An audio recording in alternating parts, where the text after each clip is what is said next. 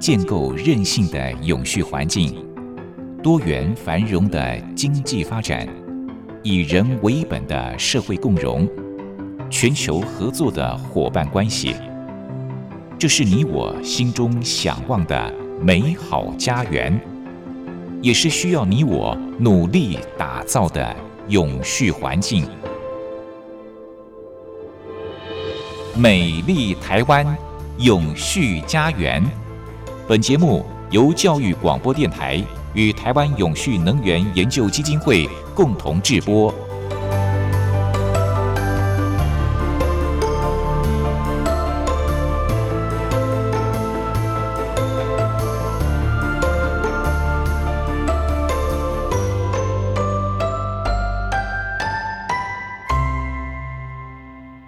朋友您好，欢迎您再度按时收听《美丽台湾永续家园》，我是主持人朱琳。气候变迁是现在各界都非常热门的话题哦，它所造成的风险显然对企业的未来至关重要。可是有些企业却认为不需要特别因应气候变迁相关的风险，像是极端天气造成的实体冲击，或者是低碳科技及政策转型造成的影响等等。事实上，这些气候变迁相关风险对于企业可能造成的财务冲击，足以影响整个的金融市场稳定。所以，未来企业转型对于绿色工作人才的需求，一定是非常迫切的。绿色工作人才，也就是所谓的绿领人才。而绿色工作呢，指的就是对于环境保护或者是永续生活有贡献的职业，包括提高能源效率。维持生物多样性、限制温室气体排放等等。今天，台湾永续能源研究基金会的简优新董事长就要和大家谈谈企业转型需要哪些的绿领人才。董事长好，呃，主持人你好，各位听众大家好。是一开始董事长是不是就跟大家解释一下什么叫做绿领人才？那他对于企业转型又扮演什么样的角色呢？好。这个领子颜色不一样啊，有时候是代表他的职业啊。对，我们可以看到，在大部分讲起来，当然现在已经有点变化了。早期的时候，因为这个社会的规范比较严格哈，所以在政府啦，或者是在大公司啦，你去看他们的员工啊，他都是。严最严格的西装笔挺啊，嗯、啊，穿白衬衫打领带，就是白领，哎，就是白领，他的领子是白色的啊，因为他穿白衬衫了。但是今天其实已经变化了啊，今天这个呃，去上公司去看看上班的时候，大家穿的实在是讲随性，很随性的，我是觉得呃，因为这个社会整个对服装就没有过去那么的严格的规范啊，社会的一个风尚。变成说，有时候讲只要我喜欢就可以了哈。但是我有时候觉得，只要我喜欢，其实衣服穿衣服，常常在西方人的观点中，除了自己所谓佛要金装啊，人要衣裳，自己穿的很好以外，适当的服装也是对别人的一个尊重。是。董事长当过外交官，这方面一定特别特别重视哦。呀，我我们在这个这个外交场合，这个吃饭请帖的时候，尤其我到英国的时候，他那个请帖给你的时候，底下都会注明，你今天是着正装，嗯，或者 lounge suit，嗯啊，lounge suit 的意思啊，这就是每个国家是不一样的哦，怎么叫做不一样？每个国家正装因为天气的关系不相同，那为什么这个西方人，特别是欧洲人呢，会穿那么整齐的衣服？这跟天气的温度有关哦。因为那个地方温度比较低哈，所以你穿那么多级的衣服，西装套上去的时候，你不会觉得很热啊啊。所以英国人说着正装是很重视的事情啊。我跟你讲，它是各种层次哈。普通人啊，英我们台湾认为的西装，在英国认为是很上班很普通应该穿的衣服了，就普通衣服。它叫 lunch lunch 是等于一个呃，我们都有 lunch 的 suit，就是等于一个呃，你去一个公开的场合一个穿那个衣服。啊，他如果跟你讲说着正装的时候，你要打 black tie 啊，就是打一个揪揪一个怎么样很漂亮啊。嗯、然后再过来你去看女王的时候，她跟你讲要穿燕尾服了。她每个阶段都跟你讲不同的衣服，所以她请帖上就很著名的非常的清楚哦，他们是很细致的。那那这里我就特别回过我们讲的白领阶级，就是那种社会里面的白领阶级，就是说那出来很整齐，那个领子一定是白色的。这所以这话从这样延伸过来。不过今天因为社会变得很多了哈，你其实穿着花花绿绿上班，在很多单位也是 OK 的了哈。也不见得每个单位都 OK 了啊，但很多单位是没有问题啊。嗯，可是你如果到到新加坡去哦，到新加坡去那个热死了，那个一天一年的平均温度都快那个三十度上下左右。你叫他每天上班穿个西装打领带哦，哦，那是他们这个等于他们在穿 black tie 或者穿这个燕尾服一样，他们平常不会这样穿啊。但是基本上他还是穿白色的衣服啊。就等于呃，你到菲律宾去，菲律宾他们也西装穿不多，他们有另外他们像国服一样，像 batik 这样国服，这种东西穿起来，呃，其实有点像我们的白衬衫，它稍微花俏一点哦，啊，做样子啊。那中南美洲也是这样，不过基本上还是以白色为主，所以白领阶级这样。那蓝领阶级的，因为做工的人呢，呃，他没有办法保持那么干净，环境不是那么好。因为今天的工厂环境是远比呃五十年、一百年前的是好太多了啊！如果一百年前的工厂的环境很差，所以你都白色一下子就黑黑掉了不行，所以他们穿的很多是深色的衣服，很多是蓝色的衣服，说蓝领阶级了。所以蓝领阶级这样来的，因为你都是穿那样的衣服。其实现在你到中钢了好几个地方去看，他们很多工厂里面还是穿蓝色衣服，还是蛮多的哈。所以是蓝领阶级啊，这这泛称都是蓝领阶级。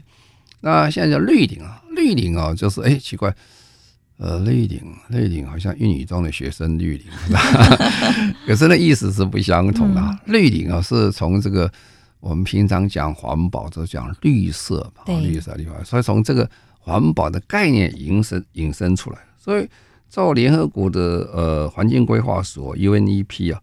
还有国际劳工组织，它的定义是什么？他说，绿色的工作是指对环境保护、富裕或永续生活有贡献的职业，包括提高能源效率、保持生态系统及生物多样性、限制温室气体排放、减少废弃物和污染排放等。比如说再生能源呀。产业的能源管理啦，永续的发展部门呐，企业社会责任部门呐，或者环境工程业者啦，呃，其中现在讲最多的是讲再生能源业，因为它是创造这个就业机会最多的哈。嗯哼，董事长也算是绿领，对不对？如果说我们的工作是绿领，那应该这都是跟永续相关的。不过永续跟绿领绿色中间还是有点差距的哈，也有差别啊。就等于我们常常讲永续啊，跟环境哈。所以因为我过去在环保署啊工作，所以我我出去跟人家讲话说，我讲说我们在做永续工作，第一个直觉的反应，很多的朋友都说哦，你还在做环境保护的工作。呃，是啊，是啊，我还是在做环境工作，不过那是工作的一环。对。啊，因为永续要包括经济面、社会面跟环保面啊，就方面比较广啊。嗯，所以我们现在都谈永续的机会或者绿领机会，其实在这个社会里面，最近是成长的非常的快啊，真的快到说说呃，你很难想象，在未来时间还要再加速啊。我们以最近联合国的讲法，叫联合国在去年的时候，联合国的秘书长哈。他特别就提出来，他就讲说，二零三零年是我们非常重要的目标目标年，因为哈，这个呃气候变迁的巴黎协定，它是二零一五到二零三零年这个协定，那联合国永续发展目标二零一五到二零三零年啊，可是到去年的时候已经过了五年了哈，过了五年，大家觉得好像进步不多了，是吧？所以他就在去年就喊出来，就说未来是行动的十年了。行动十年，就说要加速了。你这不是不是讲讲，就是就就做。所以各位看到一件事情，就是说最近巴黎协定所做的这些工作，非常速度的呃增加很快了。比如说最近突然之间，今年你不是一天到晚听人家讲叫碳中和啦、净零行动啦这些等等，都是这样出来的。哎，可是如果你要有行动，就要有人呐、你没有人，怎么会有行动呢？如果大家的脑袋跟过去都一样，你怎么做也做不起来。所以这时候，有时候你可以在在职教育很多人的训练出来，但是有些是开新的缺出来了，开新的缺的出来的时候，这就成长的非常快。所以在未来十年里面是行动十年状况。有时候我把它换一个更好听的名词，其实是黄金十年啊！这黄金十年。对年轻人是非常好的机会。为什么这么说呢？因为有些因为职业关系做久了以后，他不太容易接受新的东西。那第二个是有些因为他工作现在太忙，他也没有办法再学习新的东西。所以呢，呃，他们的机会要比刚刚出社会年轻人是稍微稍微差一点啊。年轻人学的很快。比如说，我们最近在台湾看到这个现象，就是很惊人的。什么现象很惊人？我们台湾最近在做这个海上风电。对，等一下我们说海上风电是需要很多新人的，过去的人是做不起来的，而且水准很高，待遇很好。我们等一下再说。是黄金十年，我想这是未来年轻人可以投入绿能科技产业的一个契机哦。我突然间想到，那这样学校是不是可以广设相关的科系，栽培更多相关的人才呢？嗯，这方面我们待会儿再请董事长继续跟大家分享。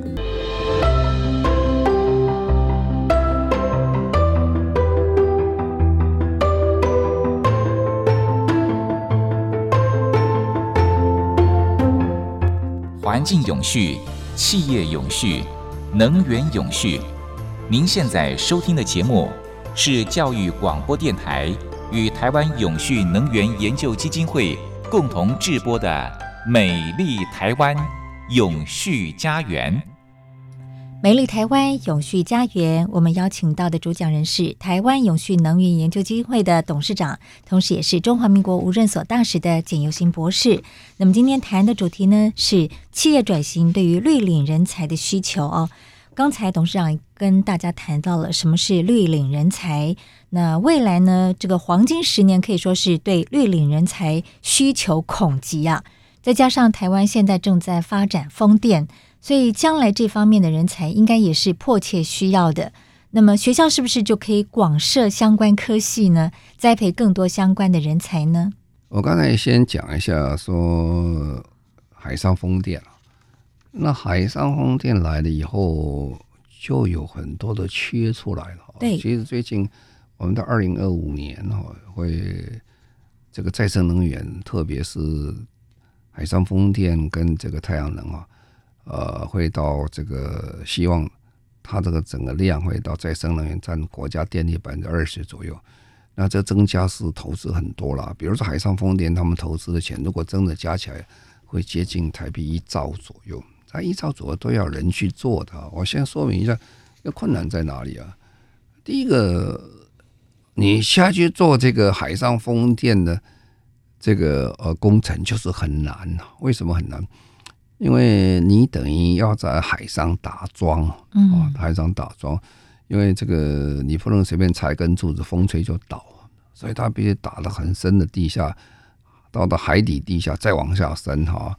有达到七八十公尺都有，那么重一个这工作下去的话，这个很难呢、欸。这个不是我们就会的，那就会的。所以我们现在呃，有些是接种外国，大部分接种外国人，一方面培培养我们自己人在海上去做这个事情啊。当然做那个风机本身就是个学问啊，要做很多的这个呃圆柱形的钢架等等，这些都是很难的事情。那么我们以前都觉得哦，这个电焊工啊、电焊工、电焊工本来薪水就算不错了啊。那电焊工这个没有什么了不起的事情，做做就可以了。可是，在海上风电，你做这些柱子电焊工哦，啊，那个台湾都不会啊，那个水准要求非常非常高，因为你要在海上一放就放三十年、四年、五十年。你任何一点做不好的细节的地方，都很可能他锈蚀的开始。对，所以他做的很精细，很精细。那老实讲，开始的时候，我们就算我们的国营公司有去做了，因为那个时候台船跟中钢他们接着工作由他们去做，以后做出来基本基很意外，基本上是不合格的。哦。啊，那那你想，我们船都可以做那么好，这还做不起来啊？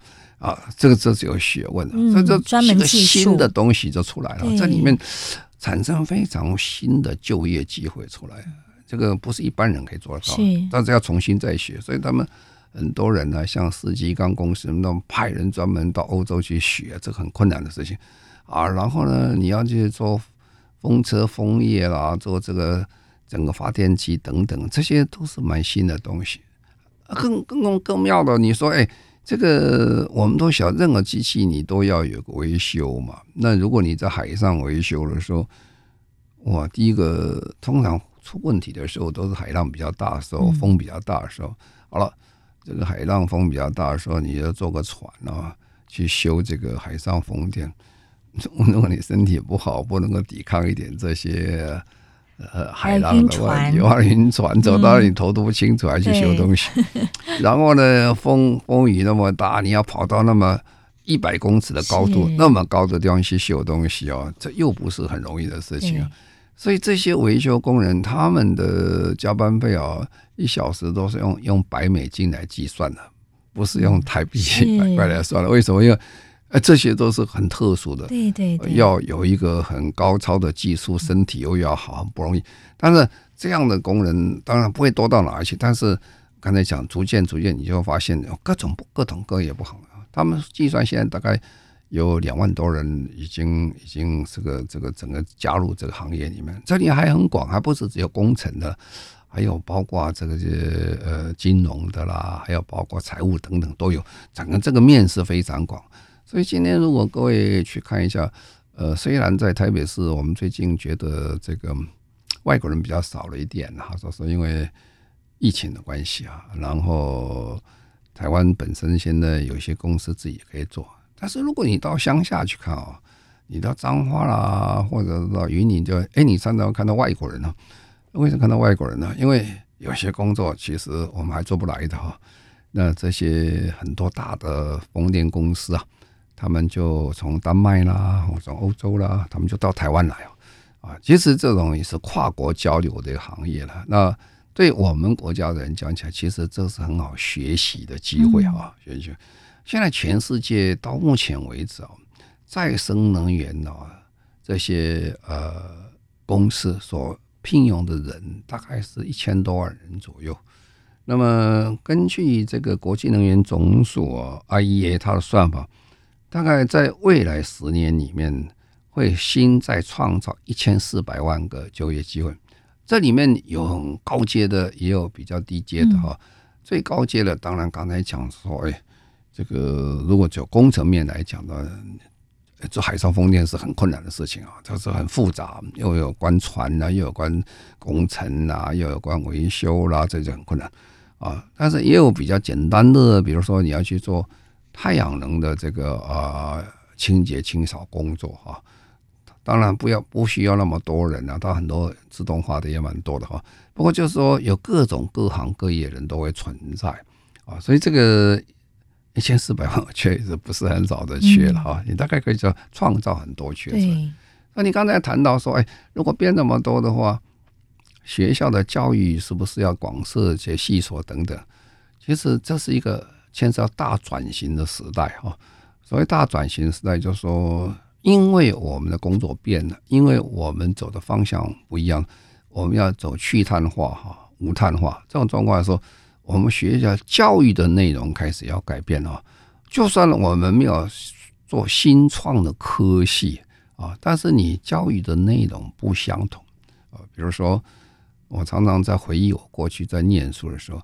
我是台大机械系毕业啊，那是很早很早以前的故事哦。那个时候我们花了很多时间在做机械系的，在做机械图，我们要画机械图啊，因为机械图画完，这个人家才能去生产啊，我这个平常以前在高中是不戴眼镜的，后来画机械图画到有人戴眼镜，还是很辛苦。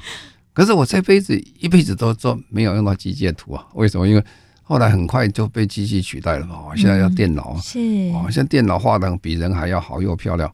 那再更进一步了，现在还有三 D 制造了，你还不需要画的那么漂亮，交给谁去做？它根本从头到尾机器的生产都可以出来。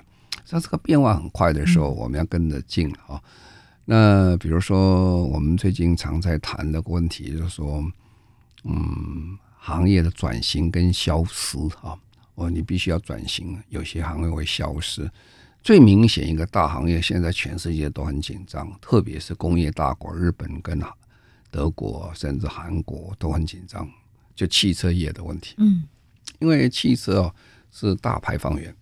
在美国的这个交通的排放里面，哈，这个卡车、汽车夯不啷加起来的话，都快要到三成左右。因为美国人呢，都住在乡郊外，每天上班呢开车一小时啊，开多少时间呢？其实那个日子不太好过。我常常觉得，如果上班一小时，下班一小时，就两小时，嗯，那就是呃一天二十四小时就十二分之一了，是吧？那换句话说，一年在至少一。一个月在车上，哎，这个很辛苦啊。嗯，等一下，我们再看那的问题到底在哪里。好，我们休息一下。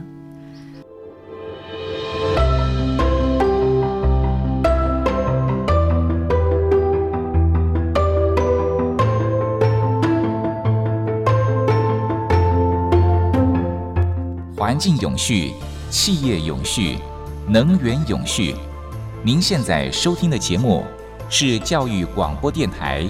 与台湾永续能源研究基金会共同制播的《美丽台湾永续家园》。美丽台湾永续家园，我们邀请到的主讲人是台湾永续能源研究基金会的董事长，同时也是中华民国无任所大使的简尤新博士。好，那么今天在节目当中呢，谈的主题是企业转型对绿领人才的需求。刚才董事长谈到了这个汽车的问题哦。呃，在美国呢，因为地缘非常的广大，所以呢，很多他们这个民众呢，如果外出一定要开车，那其实这也造成了很多的问题。那董事长继续要跟大家谈这个主题。好，所以在全世界，特别是很多先进国家，比如说欧洲大陆或者美国，特别是美国，因为它的这个呃交通运输的碳排放量非常之高啊，所以呢，它必须要解决。那么解决的方法之一呢，你实在是没有办法把这个化石燃料的排放降低到没没有了。所以现在的大家这种做法就是说，其实汽车、柴油车是没有办法再生存下去。那这种状况下，其实国家已经介入了啊。比如说，今天你到哥斯达黎加去的话，你到哥斯达黎加今天是买不到新的汽车、汽油车了啊。我所谓汽车就是讲汽油车，呃，也买不到新的柴油车了。哎，你说要买到了，他的监理所也不让你挂牌啊，就是换句话说，它是完全禁止。嗯，二零二五年啊，那二呃二零二零年就是现在就是这样了啊。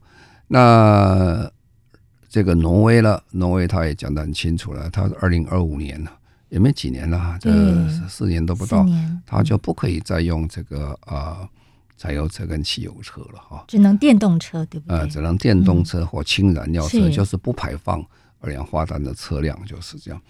那这个其实去年呢、啊，去年这个挪威统计，百分之六十五的新车都是挂电动车哈。那你说怎么还没到他就不买了呢？呃，因为开车的人都知道，车子价钱很高，如果我没有用。我没有把它用到坏为止，我想把它卖掉，我转卖一下，我二手货车有价钱。等到你发现二手货没有价钱的时候，你就会觉得我也很难过。但是大家都不买了嘛，大家都不买，价钱低了之后，买到买到这个车子送到国外去，便宜的送送走就是这样。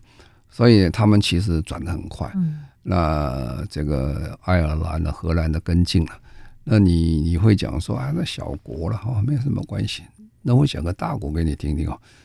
哎，这个英国可是大国吧？哈，它是全世界最大的工业国之一了。它是二零三零年全英国禁止这个买卖这个新的汽车、汽柴油车，都不可以卖。哦，那欧盟呢？二零三五年也不可以了。那日本二零三五年也不可以了。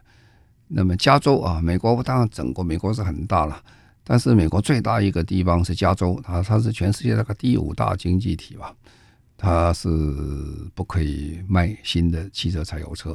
纽约州也是二零四五年，纽约加上这个这加州，大概就是等于全部美国最主要地方都不可以了，因为这是两个人口最多。这个经济体最大的地方哈，所以你大概可以看这个状况。所以有时候有一次我到跟学校教授去做个演讲，我们跟他聊聊谈到这，因为内燃机啊是一个这个化石燃料这个使用革命以来最大的一个成功的内燃机。但是如果这个内燃机现在不能这个烧油的时候，这个内燃机其实它的前途是很有限。啊，那如果你今天在学校花了非常多的时间去教导这些东西，那么不到十年之后，你发现说汽车都没有的时候，啊，至少生产的都没有的时候，那你就等于又白学了，就等于我当年在学这个 学机械、画机械图，哇，机机械图要其实是没有用，啊，所以我们学校里面的教学要跟进啊。所以绿领职业要出来的时候，你要跟得非常快才可以，你跟不上就没有了。是啊，比如说我们最近经经管会啊，经管会在去年推一个叫做公司治理三点零、绿色金融二点零啊，那其中有一个非常大的工作之一啊，就是说因为气候变迁呢，影响真的非常大，它影响非常大的时候，你就必须要去计算说，哎。这个风险到底在哪里啊？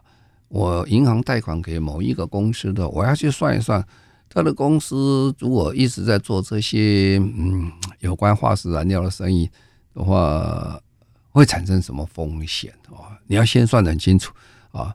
呃，比如说最近连中国都已经正式宣布了，它是对世界外各国，它不再。贷款贷给他们燃煤的火力发电厂啊，所以这个趋势，燃煤火力发电厂很明显，在未来几年慢慢慢慢会消失掉啊。如果你今天贷款给一个公司哦，做燃煤火力发电厂，过了几年之后呢，本来一个火力发电厂至少可以用三十年、四十年嘛，是吧？那二零四零年、二零三零年的时候，他们国家就开始宣布不可以用燃煤火力发电厂的时候，你就会发现，哇，他那个发电厂就闲置了。就变成所谓的闲置资产啊，闲置资产就是说，你当时你计算的所有的这些成本分析都是错误的啦，因为就被没有用了，是吧？那你你贷款就收不回来了，贷款收不回来，银行就有很大损失啊。所以绿色金融二点零的时候，这些都要列入进去。所以它有个叫 TCFD 啊，就是碳的财务分析啊。可惜呢就是说，我们今天绝大部分的大学里面。在财务分析里面都没有教碳的财务分析。我们经济学在教的时候，并没有把碳的成本算到里面去核算它啊。所以你会发现说，今天如果你去看台湾四大会计师事务所，他招了很多人呢，不只是学会计的，学金融学管理，他也招了很多学环保的啊，学科学这个社会科学的人，因为我叫永续，嗯。这个社会面也要在，你就可以了解说，你如果是没有这样走的话，可能这个学生毕业以后就业会发生一些困难啊。那真正说，今天社会上有没有这职缺？有，有很多职缺，但有没有这种可以应征这样资格的学生来？没有，就会有这差距出来。这就是绿领阶级时代的时候，你就要去 match 大学跟这个呃。社会之间的差距在哪里？我自己有办一个叫做呃永续管理师对的呃这证照班，我想你晓得状况。那我们已经现在五百多人了，上过这个课程。这课程很辛苦，要上十个礼拜啊，上个十礼拜。那那为什么这个课程一直可以存在，而且还在扩大当中呢？因为刚好我们就发现说，这是一个现在教育跟我们现在的这个。呃，社会需求中间有 gap 存在，有这个差距存在，刚好我们补足这个，让大家可以把它衔接在一起。这就是我们在讲绿领时代的绿领人员的教育哦，怎么样去跟这个社会的脉动可连在一起？当然，这也发生一个困难啊。实际上讲，因为这个速世界速度变化实在太快，呃，教授本身或者学校本身对这个呃气候变迁以及这个呃零碳时代来临的话。它本身的一个学识状况还需要再重新再加油，因为都是很新的东西嘛，过去是没有啊。那最近新的东西出来，规矩怎么出来，方法论怎么出来，等等，都是新的东西。那就是就变成大家一起在学习。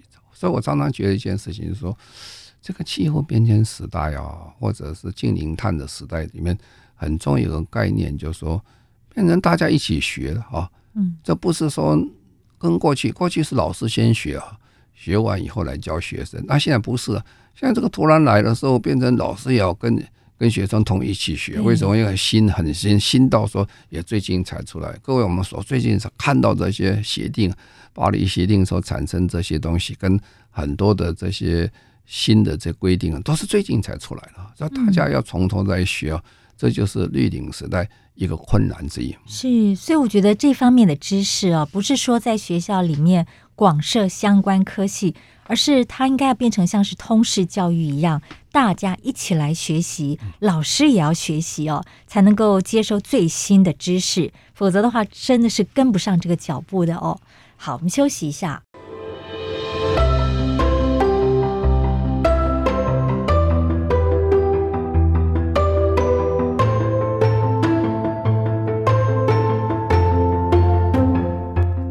境永续、企业永续、能源永续。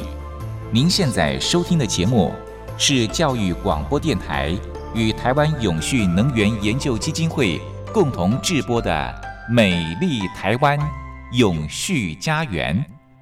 美丽台湾永续家园，我们今天谈的主题是企业转型对绿领人才的需求。那刚才董事长提到说，绿领人才会成为企业的重心哦，它将创造一千四百万个职缺，大概都是一些什么样的职缺呢？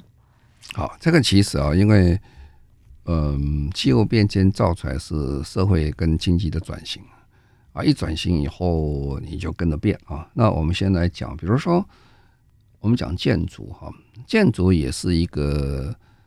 排碳的一个大的一个源源头哈，大概我们算全世界建筑大概占碳排百分之三十到四十左右，看每个国家状况不太相同。那其中还有一项啊老建筑啊，嗯，台湾其实台北市啊，有时候我们看台北市很辛苦，台北市最近一直在做都市更新，不过速度还是不快哈，因为这个改的数量不大，所以我们常常看到台北市，看着觉得。从国外回台湾呢，觉得哎呀，要回到最可爱的家，最喜欢的家。但是唯一觉得难过，就是说，如果你从新加坡回到台北的时候，你会感觉哎呀，怎么搞的？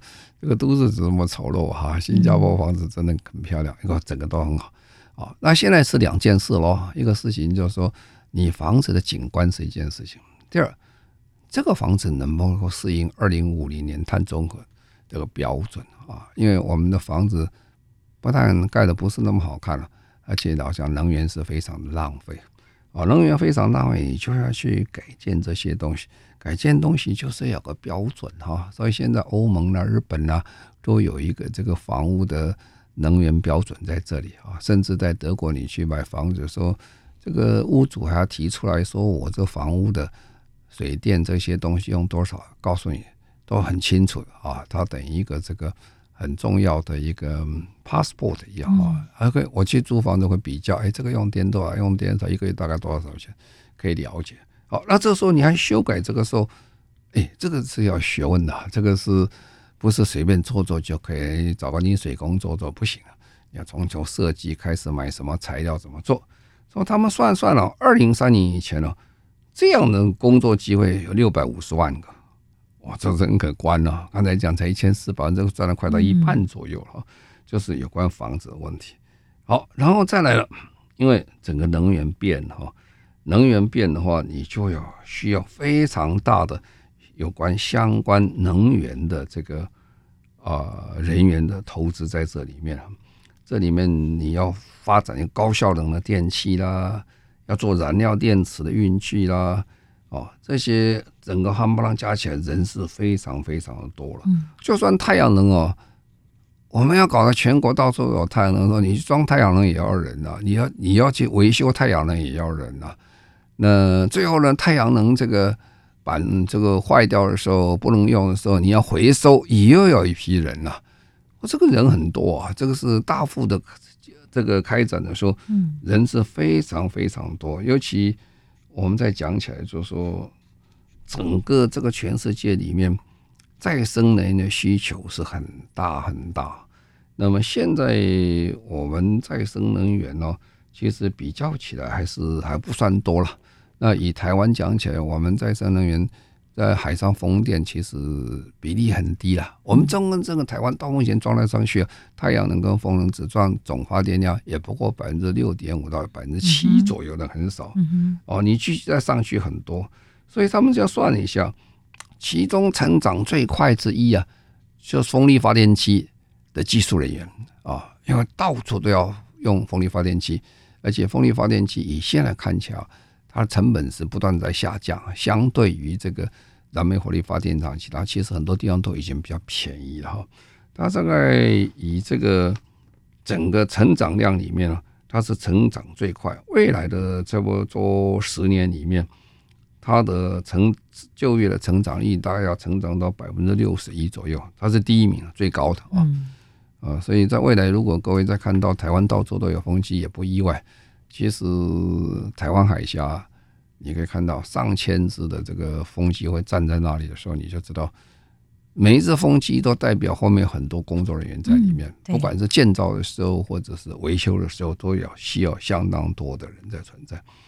啊，所以我们刚才先讲了建筑啦，或者讲到这个呃这个呃风机啦，再来其实还有非常多啦，因为很多生态管理的时候你需要人啊。还有都，我们还有都环境的采购啦，环境政策啊，环境的采购是什么意思？呃，我们现在如果要去买东西的时候，你不是只是很单纯的说跟他讲说我要买一个绿色的东西啊，其实有些东西并不是那么清楚，所以你必须要有很了解这个有关气候变迁、有关环境啊、保护这一方面的这些基本的知识，你才能够。才能够这个呃完成工作，所以他算算有关这个环境采购这一方面的永续采购的话，它增加的这个数字啊，会增加到、嗯、以倍数来算，人员以现在倍数来算，我说这是也是非常大的一环工作。那么每一个每一个行业都是这样，所以有些是叫呃绿色采购啦，有些永续长。那我最近啊，呃，因为有机会，我听到清华大学的一个报告哦，我也是觉得非常的意外，也进步的非常快。清华大学的学校里面成立永续长，哦哦，这个是可以是讲台湾开先河了，而且在比起企业一点都不慢啊。企业都还不见得每个公司有永续长啊，清华大学他们做的非常成功啊，实际上。清华大学在今年我们有个评比里面，它是大学这个呃永续绩效里面是排第一名的，它很成功啊。所以它这个永续长是新设的，而且老实讲，原来的这个组织架构、法定架构没有永续长这个位置啊。这是他们用他们自己的经费啊，特别养一个永续长出来啊，请一位教授来做永续长。那么他带着全校永续往前走的时候，他各。各戏院都，各院系都还有类似的呃相关工作人员跟他联系。哦，所以他做的工作不是很单纯的只是说报告而已，所以他这个整个课程的改变，整个课程研究方面的这些呃发展，他们是整套系统在做，这是很了不起一件事情啊。所以我说教授来担任的是，这个教授，这个外面来做不会很了解这个学校状况。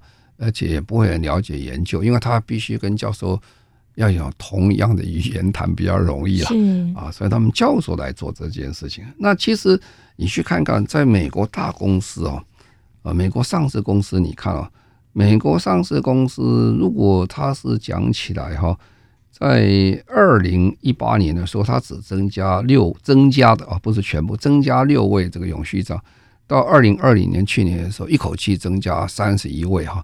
那它每年都在增加了，那增加到五倍左，呃，快十呃快要五倍到五五倍左右哈。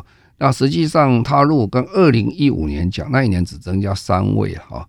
如果二零一五年跟二零二年比，它是增加十倍的增加数在增加，你就可以看到，像各行各业都在增加。说台湾其实这我们金管会也有规定了，现在各单位很多，特别是金融单位要设置有相关这个永续工作的人员在里面呢，那这样才能从事工作。所以你可以看，那不是只有一些工程人员需要，它是管理人才啦，或者这些通通都需要。所以绿领人才，我们在讲的时候，你大概可以讲起来变成呃非常重要一环的工作之一。嗯，那呃，这当然其中最热门的还是在永续能源方面，因为永续能源是最大的改变。刚才讲就是说，因为未来这个二三十年的整个能源系统全部变更的时候。啊，那这个能源转变，它都是大经费了。刚才讲一个国家，呃，大概百分之十的 GDP 啊，都会用在能源。啊，能源如果转变的话，它会大幅度的增加进来。那我刚才讲过，不见得原来能源可以人员可以继续做啊，新人才会进来。在未来，这是一个很兴盛的一个行业。对，听起来未来各领域几乎对于这样的绿领人才都是需求恐急哦。所以企业可以栽培这方面的人才，而学校教育呢，也可以来栽培更多未来的绿领人才。而年轻朋友呢，也可以充实自己在这方面的知识。好，今天在节目当中和大家谈到的主题就是企业转型对于绿领人才的需求。谢谢您。好，谢谢各位，再见。